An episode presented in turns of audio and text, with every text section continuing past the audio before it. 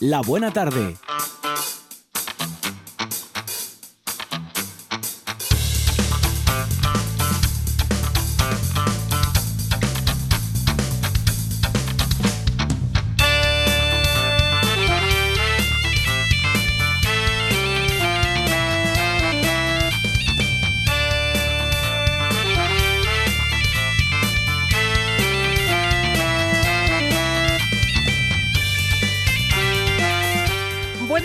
Tardes, siete minutos. Pasan de las 4 de la tarde y aquí está el equipo de la Buena Tarde en este último martes del mes de abril y con un programa en el que averiguaremos si es mito o realidad que los hombres no lloran. Abordaremos también la actualidad y lo haremos desde el prisma de los más jóvenes en nuestra tertulia Tarde para viajar y sumergirnos de lleno en la cultura lusa de la mano de Adrián Guebé. Otro viaje, pero esta vez a través del tiempo, con nuestro historiador Álvaro Díez, que hoy abordará la historia no siempre contada de nuestros reyes. Seguiremos recorriendo el camino de Santiago primitivo de la mano de Carlos María de Luis y Susana Gudín está dispuesta a volver a inundar una tarde más nuestros estudios de deportes y libros con Rafa Getestón de La Buena Letra y Quique López de Librería Roy. Y más deporte en nuestra última hora del programa de hoy con Eloy Santa María y Cristina Álvarez Mendo para hablar precisamente de la Vuelta Ciclista Asturias.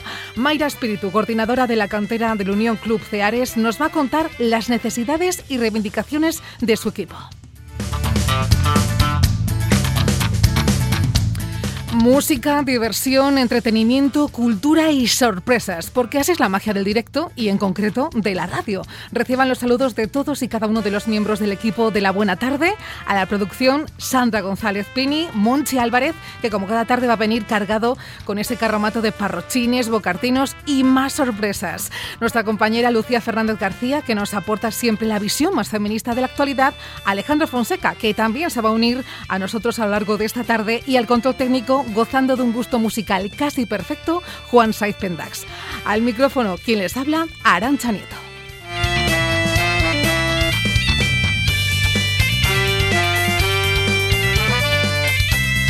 Les invitamos a que se queden ahí donde están, en RPA, hasta las 8 de la tarde, porque aquí comienza la buena tarde.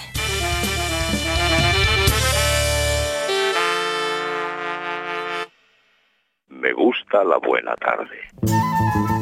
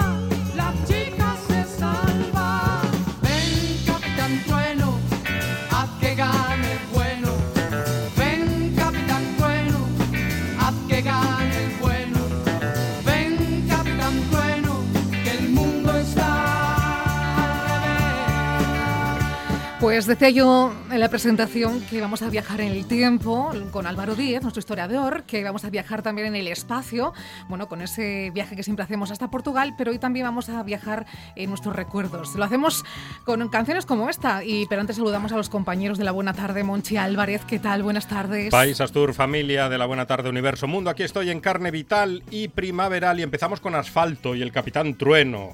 Y vamos a viajar a los recuerdos de infancia dibujitos animados. ¡Ay, cuántos dibujos animados!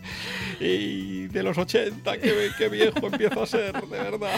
¿Tú eras de los que madrugabas para ver los dibujos los fines? Mm, sí, si no me castigaban los salesianos a ir al colegio un sábado por la mañana, sí, sí, sí.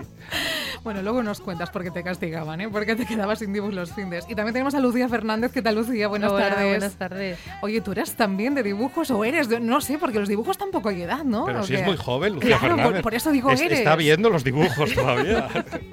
A mí es que estos saltos generacionales me, me encantan y me hacen mucha gracia porque yo no sé quién es Capitán Trueno. Lo siento muchísimo.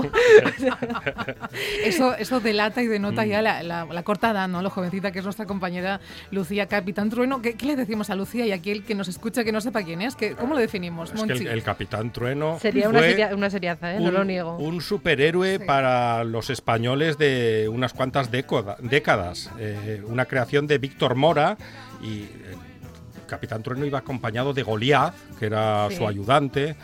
Y vamos, era un batallador con su espada, luchaba por el bien, siempre por el bien común. Muy épico todo, bueno, muy bien. Muy Muy bien. Lo respeto, ¿eh? pero no lo conozco.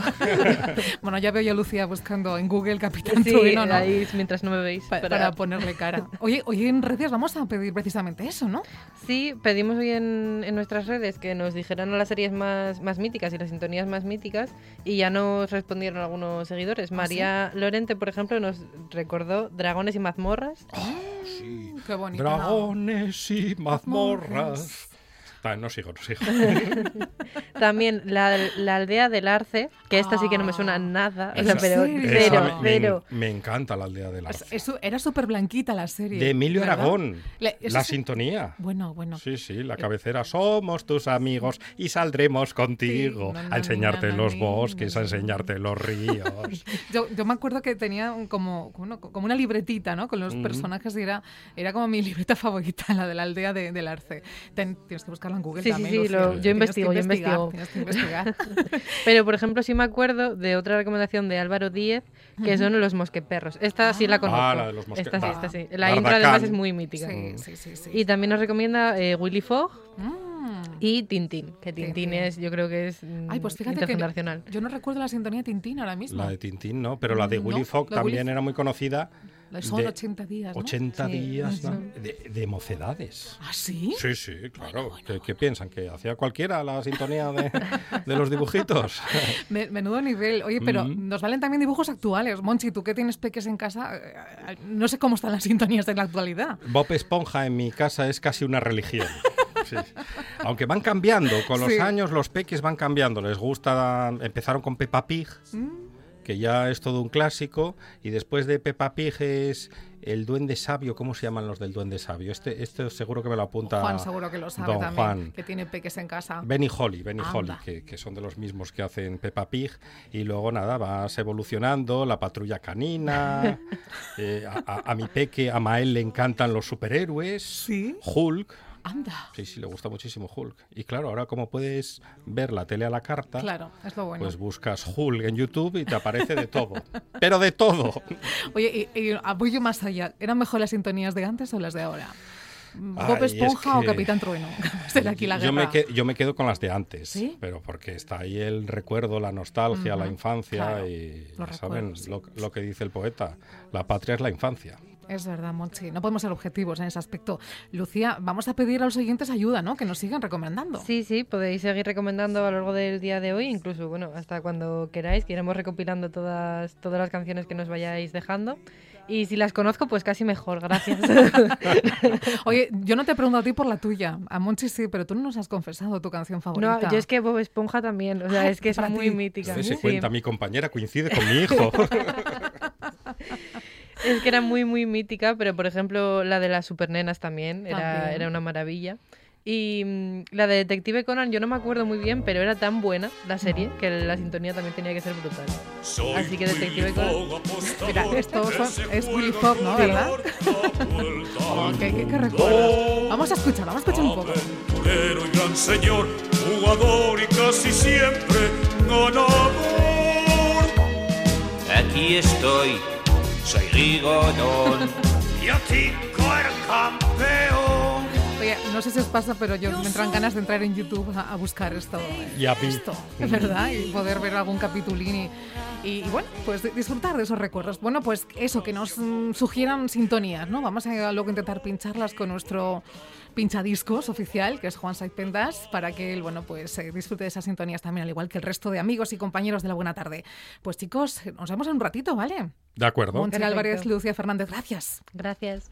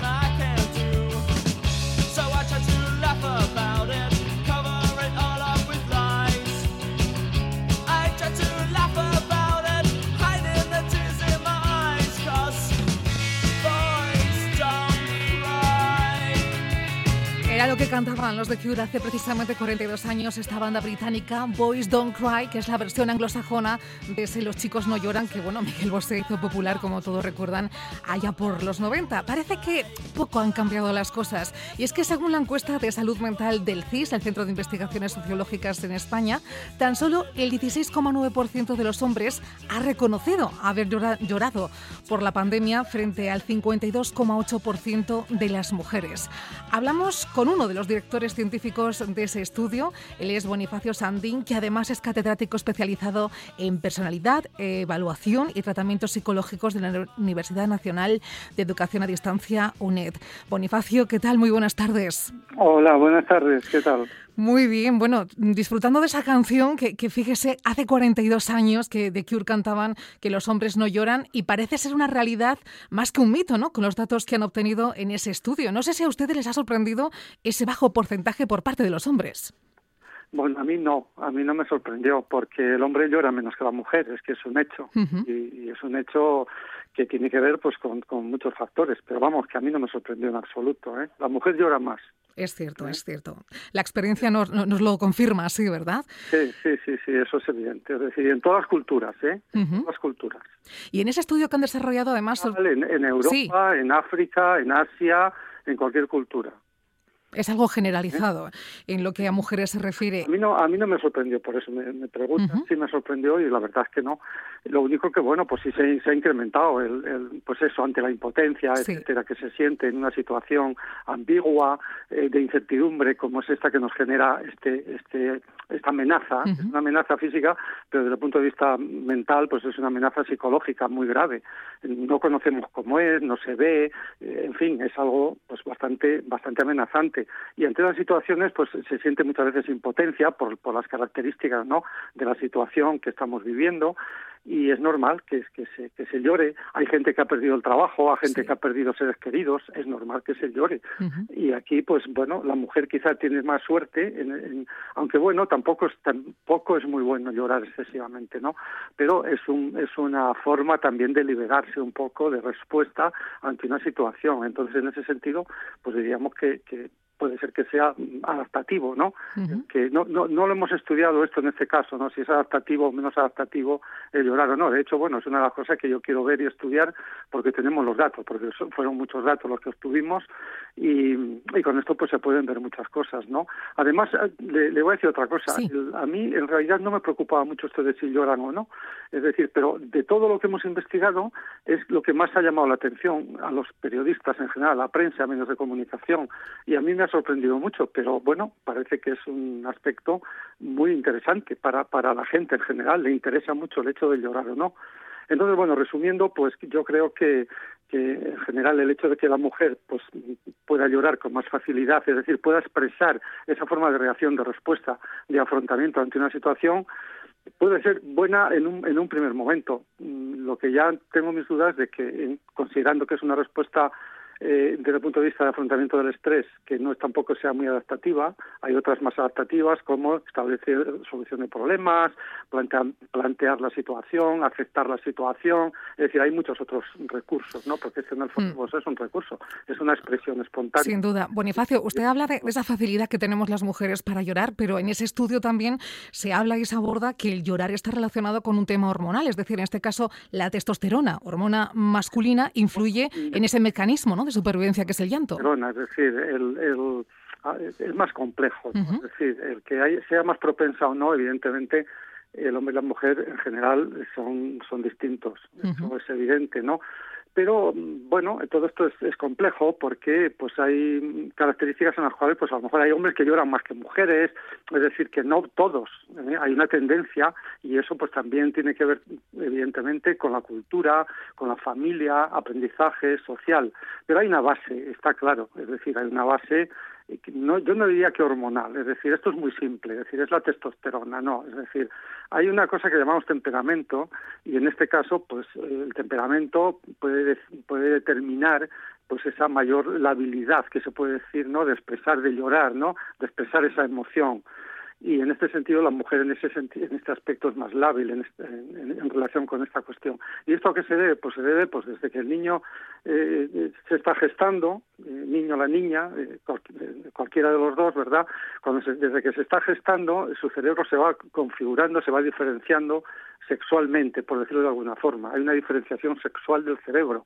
Entonces, a partir de unas etapas, sobre todo es en la, a partir ya del cuarto, quinto, sexto mes, cuarto mes, quinto son los, cuarto es el clave, quizás. ¿no? En esta diferenciación. Y es diferenciación de características de personalidad, etcétera, características cerebrales que determinarán el futuro, el futuro de esa persona. Entonces, en este sentido, es- esas etapas críticas de desarrollo perinatal y en los primeros días después del nacimiento y después también algo en la pubertad, que son las etapas críticas de esta diferenciación y desarrollo, es cuando, más que porque tenga ahora más testosterona o menos, decir, Ujú. eso no, no es muy relevante. Algo que nos ha llamado también la atención de ese estudio que han desarrollado es que la población más joven, de 18 a 24 años, era la que más admitía haber llorado precisamente, hasta un 42,8%. No sé si los jóvenes tienen menos temor o menos prejuicios a la hora de expresar sus sentimientos. No, y porque son más lábiles también. Una Ujú. persona se, se va curtiendo, una persona se va, va cambiando, se va haciendo más roca, se va haciendo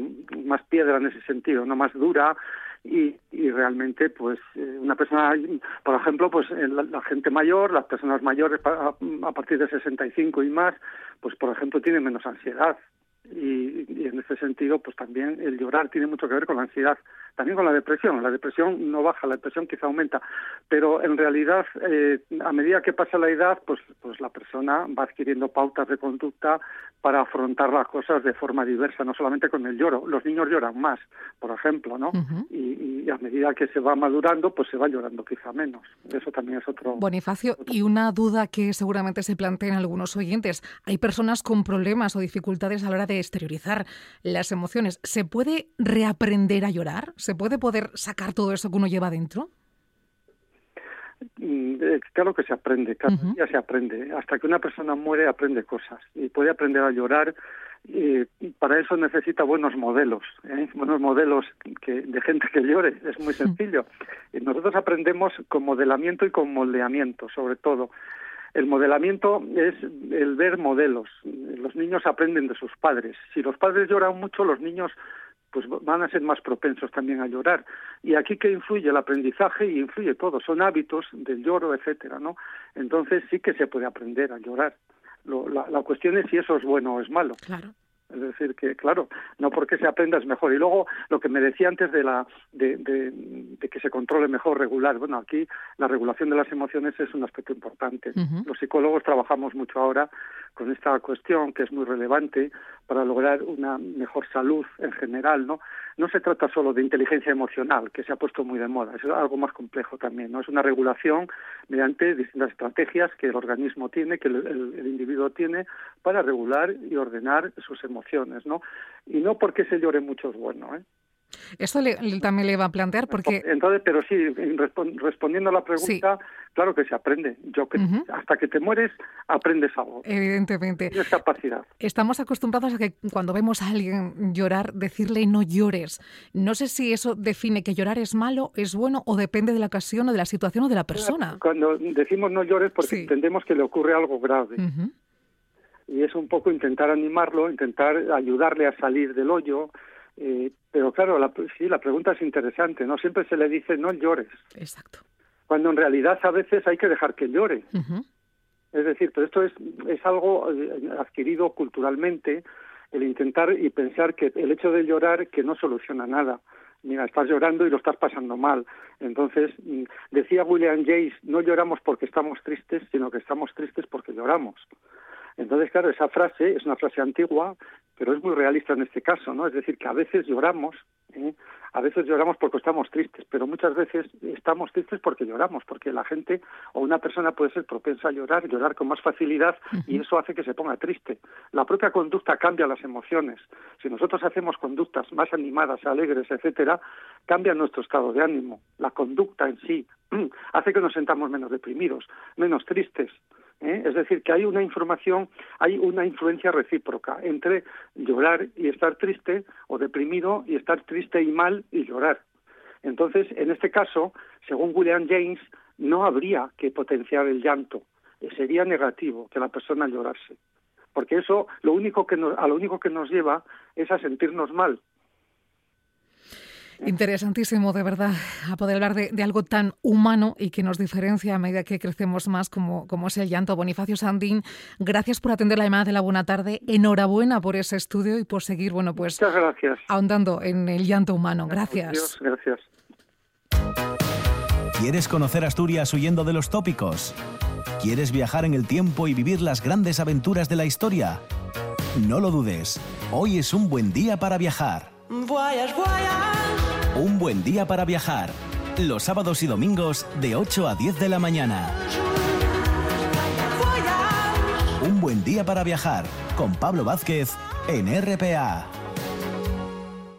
Esto es RPA, la radio autonómica de Asturias.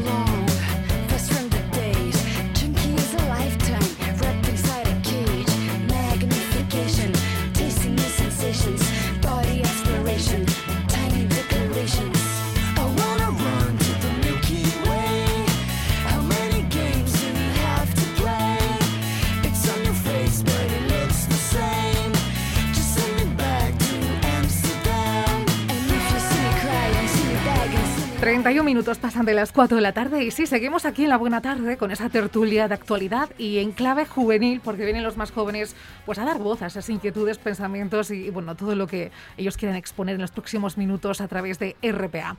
Hoy tenemos en el estudio a Miriam Blanco Castro, integrante de Liga de Diversidad, que es como se llama actualmente el grupo de jóvenes de SEGA. ¿Qué tal Miriam? Buenas. Hola, buenas. Muy buenas tardes. Sergio Moray, secretario general de Juventudes Socialistas de Gijón. ¿Qué tal Sergio? Hola Arancha, buenas tardes. Buenas tardes. Y Javier Díaz Cienfuegos, economista, secretario del área de comunicación del PP. ¿Qué tal, Javier? ¿Qué tal? Buenas, Buenas tardes. tardes. Y tenemos al teléfono, además, a Natalia Montes Márquez, que es socia de Mujoas y estudiante de Náutica y Transporte Marítimo. Natalia, buenas tardes. Hola, buenas tardes. Al teléfono, pero aquí estamos, ¿eh? los cuatro escuchándote atentamente en el estudio y recogemos precisamente ese estudio que abordábamos y con el que comenzábamos el programa de hoy, en el que parece que es más realidad que mito eso de que los hombres no lloran. Tengo que decir a favor de los más jóvenes que sí que es verdad que se manifiesta más ese llanto que nos hace tan humanos. Vosotros, aquí que tenemos a chicos en el estudio, ¿sois de llorar? ¿No sois de llorar? ¿Cómo interpretáis ese estudio ¿no? que nos comentaba el catedrático? Bueno, Javi, ¿quieres? O si no. Sergio Javi, Venga. el que queráis romper el hielo. Venga, yo empiezo yo. Pues yo diría que, que en ese sentido que no, que yo soy en este caso lo que la sociedad nos ha venido imponiendo de, de que los hombres no lloran en este caso, ¿no? Yo tengo, tengo que decir que, bueno, eh, yo he pasado situaciones, por ejemplo, en mi vida un poco complicadas en, en cierto momento y sí es verdad que al final uno acaba pues eh, volcando esas emociones en el llanto de alguna manera, pero, pero sí es algo que me cuesta, o sea, tiene que ser una, una situación muy dura y, y- y sí, en ese momento sí, sí, lógicamente como todo el mundo somos humanos, pero no, no soy de, de llanto fácil, la verdad. Javier. Yo tampoco. Tampoco, ¿no? No, no, no. eh, de hecho, me acuerdo de las veces que he llorado, con lo cual eso significa que he llorado poco, porque me acuerdo de... Generalmente por el tema de pérdidas familiares, por... Bueno, por cuestiones eh, quizás pues muy desagradables, pero, pero no, no es algo... O sea, no es un sentimiento que, que salga en mí de Con forma- facilidad, ¿no? Con facilidad, ¿no? Soy bastante duro en ese sentido. Claro, lo que hablamos con el catedrático, ¿no? Esos roles sociales, un cierto aspecto hormonal, aunque no era el que, el que primaba, nos comentaban. Miriam, eh, ¿tú cómo eres como mujer y Yo- joven? Yo eh, ahora eh, lloro más que antes, pero porque antes tenía la idea esa de que llorar es para débiles. Entonces me, lo, me lo guardaba todo para adentro hasta que un día dije, pues no está mal. Y, y- y lloro cuando hace falta llorar, cuando yo lo necesito y, y no pasa nada. No, no, no me voy a morir por, por estar triste o por llorar de felicidad, que llorar no siempre es por estar triste. Claro, y como nos decían antes, es liberador, ¿no? Cuando uno se encuentra mal, bueno, pues llorar alivia, ¿no? A esa situación. Natalia, eh, al teléfono, eh, ¿tú cómo eres como mujer y joven? ¿También eres de expresar sentimientos a través del llanto o te reprimes un poquito más? Bueno, yo yo creo que soy de, de cuando toca, toca y cuando no toca, no toca. Al Ujú. final, llorar no creo que se tenga que ver como algo malo ni como un sentimiento de debilidad. Y en cuanto a lo de los hombres, creo que es un, algo que nos han querido vender, de que los hombres no, no lloran porque afecta muchísimo a su masculinidad y es algo sentimental que nos corresponde a las mujeres. Y vamos, me parece un, un rol de género absurdo que, que no debería existir. Entiendo que haya gente que le cueste más o menos, pero creo que eso va intrínseco en función de la persona y no de que seas hombre o mujer. Claro, como hacíamos mención antes, hace ya más de 40 años ¿no? que existen canciones que dicen que los chicos no lloran o que no deben llorar, o sea que, que es algo que está muy arraigado en la sociedad. Cambiamos de tema, dejamos el llanto, aunque no abandonamos la preocupación y nos hacemos eco de noticias como las denuncias por abusos a menores, que son sin duda alguna un calvario judicial.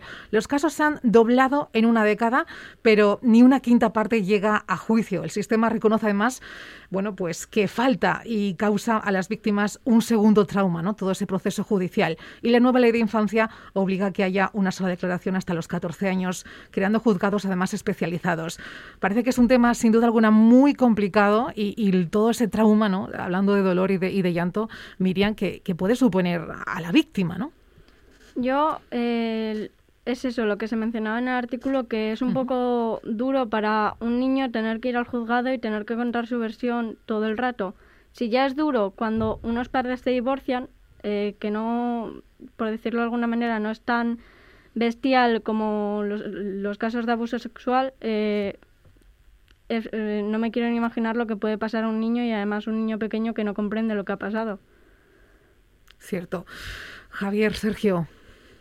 Bueno, eh, perdón, Javier. No. Eh, bueno, yo diría que al final es, es como, como todo, ¿no? El, el proceso judicial en España es, en, en el marco de un Estado de Derecho, es un proceso muy garantista, ¿vale? ¿Qué quiere decir esto? Que siempre a, a la persona, en este caso, al, al- al presunto delincuente, siempre se le van a ofrecer todas las garantías y principios para que él se pueda defender, ¿vale? ¿Qué ocurre mm, en esto? Que de alguna manera las víctimas, eh, ese proceso judicial pues lo viven como, como, un- como una nueva situación de trauma. El hecho de, pues como comentabas tú al principio, el hecho de tener que repetir tus, pues, tus versiones, pues primero se lo tendrás que repetir al, al- al policía cuando, cuando haces la denuncia, también lo tendrás que repetir en la fase de instrucción del juicio, luego cuando se practique la prueba en el juicio oral. Es, es un proceso que además de ser muy lento, teniendo todos esos, eh, esos plazos que tiene que tener para garantizar a ese preso que, se pueda defender, pues eh, lógicamente en, en este tipo de, de delitos, y no solo en estos, eh, incluso también en las demandas en, las demandas que, se pueda poner la gente. El hecho de, de tener esa inseguridad, de que se presente una demanda, que tarde un año en, en, en, bueno, en tramitarse, en llegarse a juicio, que luego la resolución tarde otros tres meses.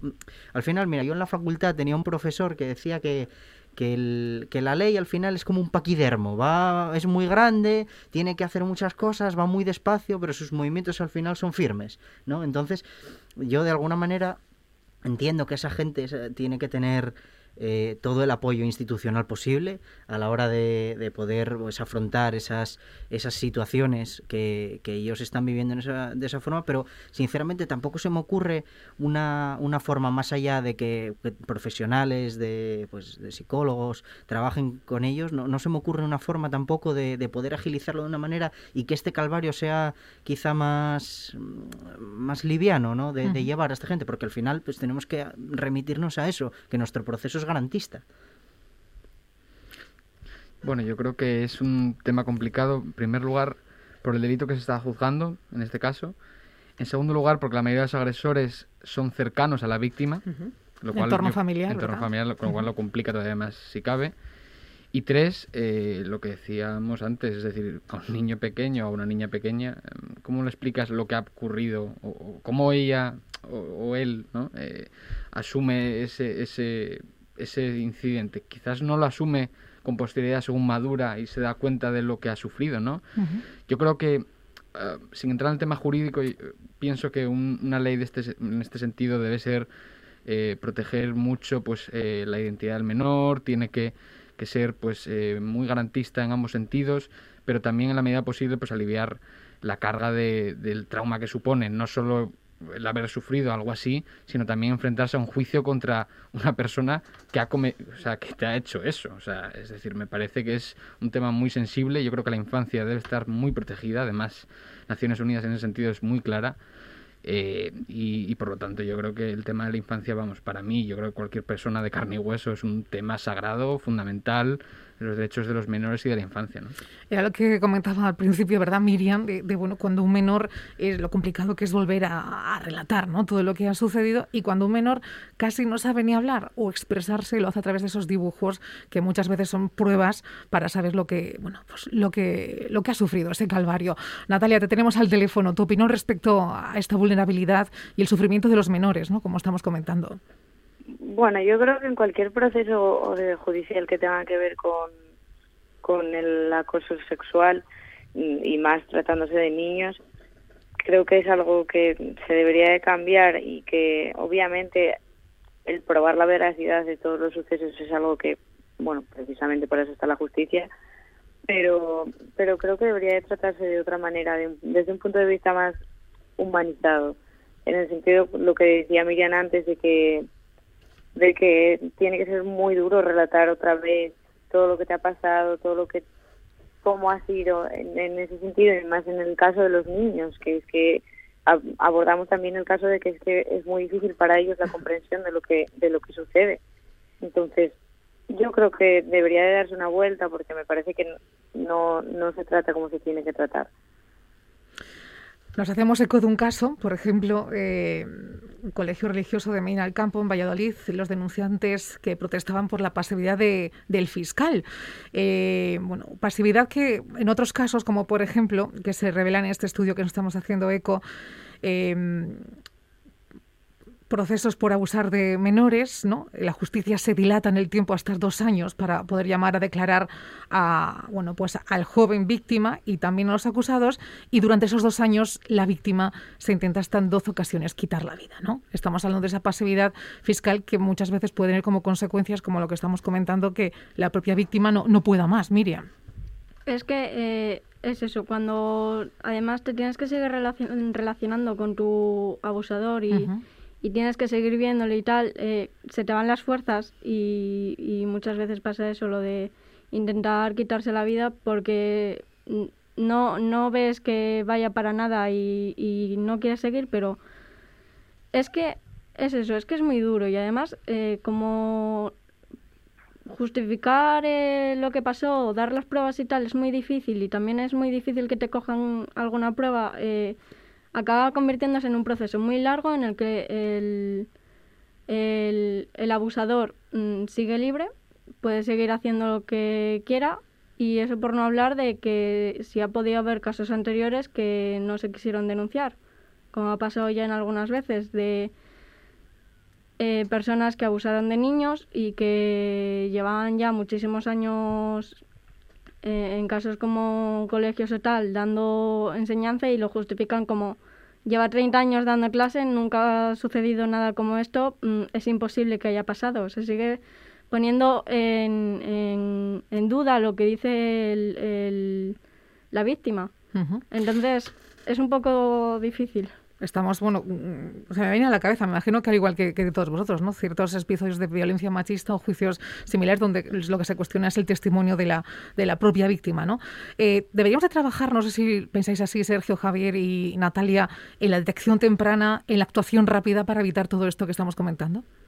Mira, fíjate, yo creo que estos delitos tienen eh, dos vertientes de problemas en este caso. Por un lado, tienes el- lo que antes comentaba Javier, que, que es muy importante, y es que generalmente ese abusador suele ser una persona cercana. Y aun no siendo una persona cercana, siempre suele ser una, eh, pues, una situación, o sea, una, una persona que está en una situación de autoridad sobre ti. Pues dígase el párroco del barrio, Ujú. eh, profesor X, eh, bueno.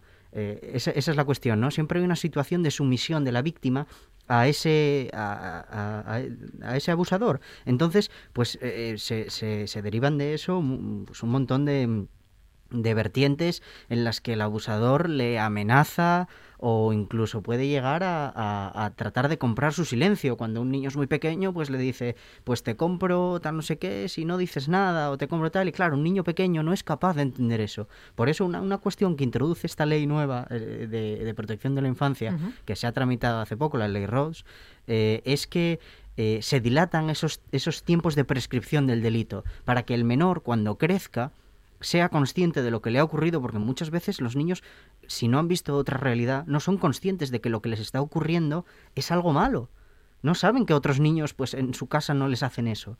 Entonces, eh, lo que ocurre es que cuando han pasado unos años, pues esa persona saca fuerzas para poder coger y, y- y- presentar esa, esa denuncia. Y por otro lado está el tema de, de la obtención de pruebas a la hora de, claro, estos son, suelen ser lo que comentabas tú antes, suelen ser eh, testimonios en los que eh, pues tienes a la víctima, que ha pasado unos años, tienes al, al victimario y mm, de alguna manera es muy difícil esclarecer esto. Entonces, lo que comentabas tú antes de la detección temprano, yo creo que es algo fundamental y desde, en este caso, pues desde los ámbitos de profesores, desde los ámbitos eh, pues eh, deportivos donde pueda participar ese chaval o incluso lo que decíamos antes de los ámbitos religiosos, que generalmente es donde solemos ver la, tendencia en este caso, pues eh, creo que, debería haber siempre una situación de fiscalización de la gente que, que no, que, no hace eso, ¿no? Que puede de alguna manera fiscalizar siempre y ver, eh, tratar de detectar pues comportamientos extraños en un menor. Y ya no solo por eso, sino que puede derivar que el chico tenga problemas en casa o, otro tipo de, cuestiones que, que también son muy importantes. Hilando lo que estaba diciendo Sergio, eh, aquí hay un tema con, con el ámbito de, de, de los psicólogos, ¿no? Es decir, que a veces muchos niños, ¿no? Eh, en edades tempranas o pequeñas, eh, no tienen toda la atención en su centro educativo o, escolar, ¿no? Por parte de un psicólogo que pueda detectar o que pueda, bueno, que pueda, un orientador que pueda, pues, de alguna forma detectar estas cosas eh, por adelantado, ¿no? Es decir, este tipo de comportamientos extraños, porque un niño cuando está sufriendo este tipo de cosas, yo creo que genera algunos comportamientos que pueden levantar sospechas en un profesional de la, bueno, de- del ámbito de la psicología, ¿no? Eh, luego, con el tema de la, de la prescripción, yo creo, vamos, creo que estos delitos no deberían prescribir nunca en ese sentido. O sea, creo que en ese sentido hay una, una clara unanimidad. Y yo recuerdo hace bastantes años eh, el tema del caso de José Bretón, este, este hombre, bueno, este sinvergüenza, que quemó a sus hijos, bueno, y una serie de barrabasadas. Y lo que costó aplicarle a ese sinvergüenza la, la prisión permanente revisable.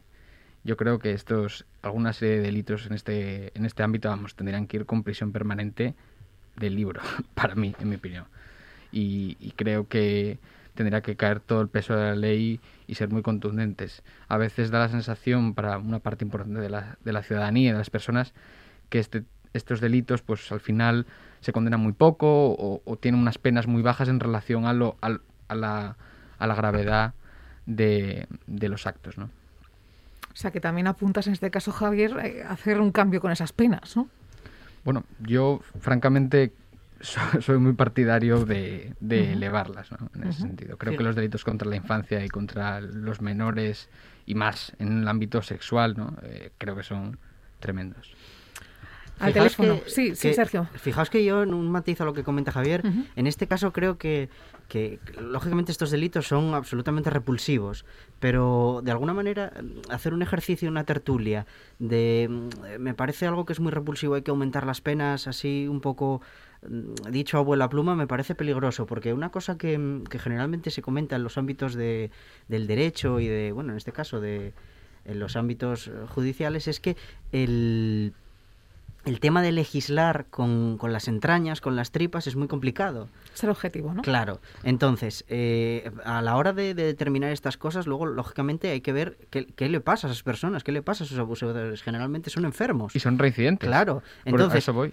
La, eh, la cuestión es que eh, tratar de, de evaluar, en este caso, a la hora de, de imponer las penas, pues qué, qué, mm, qué función tiene la pena para esa persona, ¿no? Las penas tienen varias funciones. Una, proteger la sociedad, otra, rein- o sea, asustar a la gente para que no cometa esos delitos, y la sí. otra es el, el- el- el hecho de, pues, eh, pues, castigar a una persona que para que no vuelva a cometer Sí. un delito y se reinserte. Sí, pero reinsertar a una persona que sabes que no va a someterse a X tratamiento para evitar reincidir, ¿crees que es una buena opción? Bueno, espera, quiero decir, o sea, ahora estaba desde un Claro, marco sí, teórico, o sea, sí. ahora quieres, ahora bajamos al, al, al caso concreto. Pero, eh, de alguna manera, eso, diría que, que el, el hecho de, habría que ver siempre la- el tipo de, de persona que tenemos ahí, que eso bueno, se encargan las juntas de evaluación en las prisiones de hacerlo. Creo que hacerlo desde una tertulia es un tanto peligroso. Digo, más que nada porque también hablamos Bueno, desde un poco el desconocimiento. Sí, estamos, estamos opinando, bueno, en este caso Javier plantea esa revisión, ¿no? En lo Sí. que apenas se refiere. Hablamos ahora con Natalia que está al teléfono. Eh, no sé si quieres apuntarlo aquí tú también algo, Miriam, con esas... eh, o, o Na- Natalia, ahora luego pregunto a Miriam, como queráis. Adelante, Natalia. a, a- apuntar una cosa Sí. eh, en lo que acabas de decir.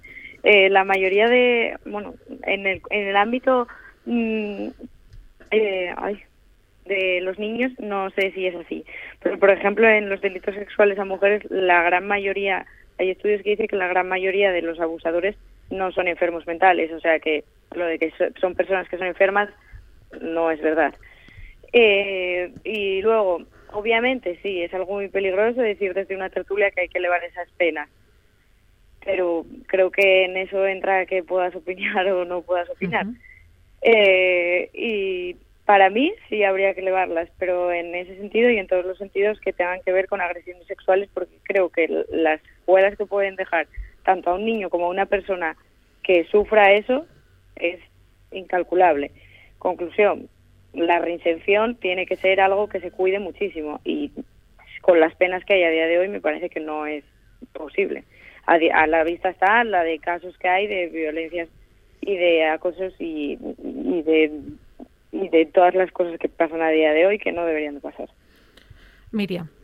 Yo es que estoy un poco como partida en dos porque yo por mí se las subiría porque es que sí que son repulsivas, son eh, es algo imperdonable, pero también hay que tener eso en cuenta, hay que tener eh, por qué esa persona ha hecho eso, si, si quiere aceptar la ayuda que se le ofrece y, y, y si quiere reinserta- reinsertarse en la sociedad. Entonces, es que hubo hace poco también el caso ese de que querían subir la... O sea, se planteó lo de subir el, el- los años de prisión eh, para las bueno, no se planteó, se, se soltó ahí una idea de que se querían subir las, eh, se quería poner cadena perpetua a los hombres que, que violasen a, a alguna mujer. Entonces, claro, mm, yo pienso, vi varias ideas que unas lo apoyaban y otras que no, porque las que no lo apoyaban decían que eh, si un hombre viola a una mujer y esa mujer que la, lo va a denunciar, ¿qué impide a ese hombre matar a esa mujer para que no denuncie y igual ni que le ni que le ni que le cojan? No sé si, si me he explicado, pero mm, hay que tener muchísimo cuidado con eso de subir la- las, cadena- las cadenas. Que puede tener consecuencias, estás Sí, sí, planteando, sí. ¿no? Eh, dejamos, ¿queréis apuntar algo más, Sergio, con lo que estamos hablando de, esa posibilidad de aumentar las penas ante delitos, bueno, con menores, como hablamos, o con mujeres, o con violaciones, o cualquier persona que sufra, en este caso, un delito sexual o de, o de, o de abuso? Apuntaba antes también, Javier, la importancia ¿no? del trabajo de los psicólogos, de ese equipo humano que puede detectar y ayudar a la víctima para que, bueno, pues no cometa, como también otros planteamientos que hemos hecho antes, hasta 12 veces intentar quitarse la vida. En, bueno, pues en esta noticia eh, que publica el país, de la que estamos también extrayendo esta serie de, de datos, dice que también los equipos psicosociales están literalmente desbordados y que está el trabajo y el volumen que tienen entre este tipo de denuncias que solamente se puede centrar en la credibilidad del testimonio. Es decir, la ayuda al- a la víctima queda ya como un segundo plano, ¿no? como un apartado B. Solamente pueden trabajar en, en esta línea. No sé si eso también significa que hay, hay que cambiar. Necesitamos ayudar a las víctimas, que son quienes más lo necesitan. No sé cómo, cómo lo veis vosotros, Sergio. Necesitamos recursos. Es lo primero que necesitamos. Necesitamos recursos para dotar de, de, de personal a, estos, estos, em, estas instituciones que puedan ayudar a estas personas. Y para eso, básicamente, lo que necesitamos es recursos. De alguna manera, no solo también a los equipos psicosociales, sino también a la justicia en sí, porque de alguna manera, si nosotros tenemos más jueces, tenemos más fiscales, tenemos gente que se pueda ocupar de menos casos, pues la- de alguna manera estamos agilizando la justicia. La justicia nunca se puede agilizar por, en, mi opinión, y bueno, en este caso lo, lo que yo he extraído de, lo poco que puedo llegar a saber, en mi opinión la justicia nunca se puede agilizar eh, pues eso, diciendo esto no pasa nada o evitando trámites o evitando todo eso. Al final los trámites que tenemos ahí están por algo y, están para, para garantizar que, que una persona, que, que nunca un inocente vaya a la cárcel. ¿no? Una cosa que nos decían, por ejemplo, en la universidad es que vale más que haya 99 culpables en la calle que un inocente en la cárcel. Entonces, de alguna manera, para, para, que, todo, para que todo esto eh, se suceda, lo que hay que hacer siempre es eso, dotar de personal, ah, pues eso, más jueces, más juzgados, más fiscales, mm, de alguna manera, ya, ya os digo, es, es mi opinión. Javier. Bueno, la justicia es lenta porque mm, es lo que dice Sergio, no tiene recursos, o sea, le faltan recursos, ¿no? O sea, es decir, hay mm, los atascos que hay en los juzgados en general y, y, pues por juzgado y por materia supongo que variarán los niveles de ocupación, pero bueno, en cualquier caso urge pues mejorar eh, los procesos judiciales y agilizarlos, y sobre todo en estos casos que son tan dramáticos y tan problemáticos para la víctima, ¿no? En el plano de los orientadores, psicólogos, yo en mi colegio, que era el mismo de Sergio, que éramos mil y pico alumnos y teníamos un orientador, creo, dos. O sea, Sí, por pues ahí, así. bueno, pero el orientador yo recuerdo que, que tenía bastante, o sea, había profesores que no en sí ejercían de orientadores, pero yo creo que le echaban un cable, no me acuerdo Sí, exactamente cómo que funcionaba. había conexión, pero, pero sí que es cierto que se supone que yo que funcionaba y aún así estaba ajetradísimo. Sí. Es decir, yo me pongo en, no sé, pues en colegios eh, más grandes, ¿no? Bueno, quizás no, pero más pequeños que tengan todavía menos recursos en proporción y digo, jo, ¿cómo puede haber un, alguien detrás viendo lo que ocurre en las aulas, en unos ratios eh, de aula de 26, 28 alumnos, que es lo que hay más o menos ahora mismo en Asturias? Es dificilísimo, ¿no? Claro, eso implica eh, inver- invertir más en educación en general y la salud mental ya lo hemos visto con la pandemia que es un asunto muy importante. Es decir, la, la salud mental, pues, pues al final, si no funciona bien la cabeza, no funciona bien el resto. O sea, eso, eso es evidente y la persona no rige y después pasan cosas que nadie quiere que ocurran. Entonces, eh, yo creo, y esto lo hemos hablado alguna vez con el tema de educación en general, yo creo que la inversión en educación debe ser un pilar fundamental para un país y, y, en eso se puede incluir el tema de los orientadores, el psicólogo, la salud mental en el ámbito educativo. Los incluimos ahí. Mi- Miriam, al teléfono, eh, brevemente, que ya estamos a punto de acabar, este aspecto que estamos comentando de la inversión o el aumento de trabajos psicosociales para poder paliar todo lo que, lo que hemos abordado. Eh, pues, eh, vale. Pues sí, eh, creo que estamos todos de acuerdo en que hay una gran falta de recursos porque es que eh, faltan psicólogos que son muy importantes, sobre todo ahora que no hay tanto miedo a, a los problemas eh, psicológicos como lo había antes. Y es eso, todavía se tiene que seguir trabajando en, en, en tratar los problemas de, de las personas. Y hay que tener en cuenta que sí, que también, o sea, también hay que tener cuidado con los casos que se archivan porque si después tienes que volver a reabrirlos, les, vuel- les vuelves a generar un trauma.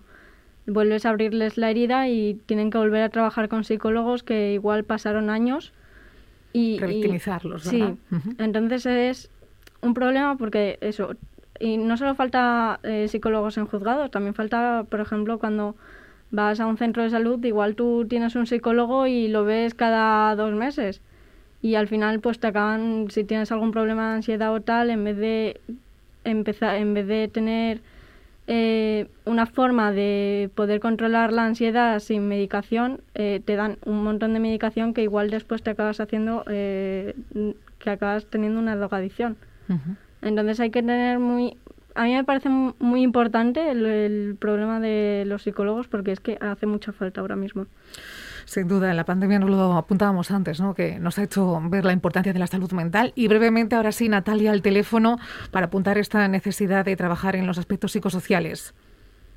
Eh, yo creo que estoy totalmente de acuerdo con lo que habéis dicho. Faltan recursos, pero también me parece que falta un sistema mucho más humanizado, porque a día de hoy creo que lo es en absoluto.